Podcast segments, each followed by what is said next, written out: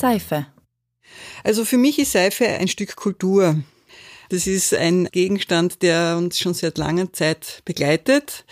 Die ersten Hinweise auf Seifenherstellung stammen aus der Zeit der Sumerer. Das ist zwischen 5.000 und 6.000 Jahre.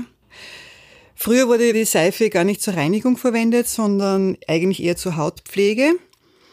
Und die Reinigung ist dann jetzt später bei den Römern entdeckt worden. Seife war eigentlich immer ein sehr kostbares Gut, also zur damaligen Zeit und war mehr den reichen Menschen vorbehalten.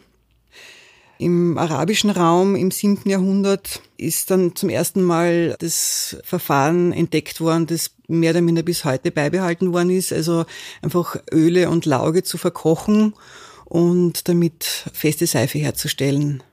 Im Mittelalter ist dann die Seife etwas aus der Mode gekommen. In den Pest- und Cholera-Epidemien hat man geglaubt, dass das Baden und äh, das Reinigen mit der Seife die Krankheiten überträgt. Deswegen ist man dann zur Trockenreinigung übergegangen. Das heißt, die Menschen haben sich mit Puder und trockenen Tüchern gereinigt und dadurch sind aber eigentlich die Krankheitserreger und die Ungeziefer eher mehr geworden. Unter Ludwig dem 14. ist dann die Seife wieder zu ihrer Hochblüte gelangt, 17. Jahrhundert. Er hat das Reinheitsgebot geschaffen. Das besagt, dass mindestens 72 Prozent der Seife aus äh, reinen Ölen bestehen muss. Im industriellen Verfahren werden Öle und Lauge miteinander vermischt und aufgekocht. Dann kommt Salz dazu, also die Seife wird ausgesalzen. Dadurch trennt sich das Wasser und Glycerin von der Seife und es entsteht ein Seifenkern, der abgeschöpft werden kann und das äh, führt zum Namen Kernseife. Das Verfahren, das man heutzutage anwendet, wenn man selber Seife herstellt, ist etwas anders. Das nennt sich Kaltverfahren. Da werden äh, bestimmte Fette und Öle mit einem ganz bestimmten Prozentsatz an Lauge vermischt, zusammen erwärmt längere Zeit gerührt und nicht ausgesalzen. Das Glycerin bleibt in der Seife erhalten und das Glycerin ist ein wesentlicher pflegender Anteil der Seife und deswegen sind die Naturseifen pflegender als die industriellen Seifen. Außerdem legt man darauf Wert, dass nicht das gesamte Fett verseift wird, sondern dass freie Fette und Öle übrig bleiben. Das nennt man Überfettung und das trägt zur Pflege der Haut bei. Was bei der Herstellung im Kaltverfahren wichtig ist oder anders ist, dass man sehr viel Wert legt auf die Verwendung hochwertiger Fette und Öle. Also im industriellen Verfahren werden eher nicht so hochwertige Fette verwendet. Im Kaltverfahren nimmt man eben meistens Fette oder Öle in Lebensmittelqualität. Und jedes Fett und jedes Öl hat eine bestimmte Eigenschaft in der Seife. Zum Beispiel ähm, Kokosfett macht sehr viel Schaum, macht eine sehr harte Seife, ist aber trocknet die Haut eher aus, während zum Beispiel Olivenöl eine zuerst sehr weiche, dann harte Seife macht, wenig schäumt und die Haut sehr pflegt.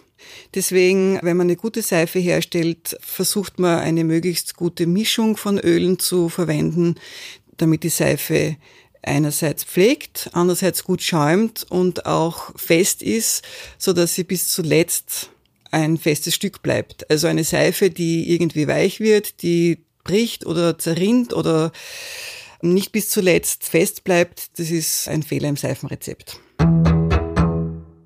Naturseife wird oft mit selbstgerührter Seife gleichgesetzt. Das stimmt so nicht ganz, weil Naturkosmetik ist ein geschützter Begriff.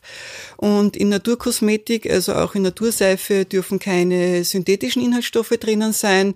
Das heißt, kein synthetisches Parfum, keine synthetischen Farben oder sonstigen Zusätze. Alles andere dürfte man genau genommen nicht als Naturseife bezeichnen. Also wenn es wirklich eine Naturseife mit ätherischen Ölen und Naturfarben ist, dann ist die zu 100 Prozent biologisch abbaubar. Die kann man theoretisch auf den Kompost werfen und im Garten ausbringen und es entsteht kein Schaden. Man hat keine Verpackung, also zum Beispiel gerade bei Shampooseifen. Jedes Mal, wenn man Shampoo verwendet, hat man eine Plastikverpackung, die nicht unbedingt notwendig ist. Und die Seifen sind einfach viel verträglicher und besser für die Haut. Also wenn man sich die herkömmlichen Flüssigseifen anschaut, die sehr gerne verwendet werden, hat es mit einer selbst hergestellten Seife überhaupt gar nichts zu tun. Das besteht hauptsächlich aus chemischen Inhaltsstoffen, die schlecht für die Haut sind und schlecht für die Umwelt sind. Bei mir sagen viele Leute, die Seife ist zu schön zum Verwenden. Und ich finde, einerseits ein Gebrauchsgegenstand darf auch schön sein. Es ist einfach ein kleiner Luxus, der leistbar ist. Und ich finde, ein schönes Stück Seife in die Hand zu nehmen und anzubrauchen oder anzuwaschen, ist einfach ein, ein sinnlicher Vorgang.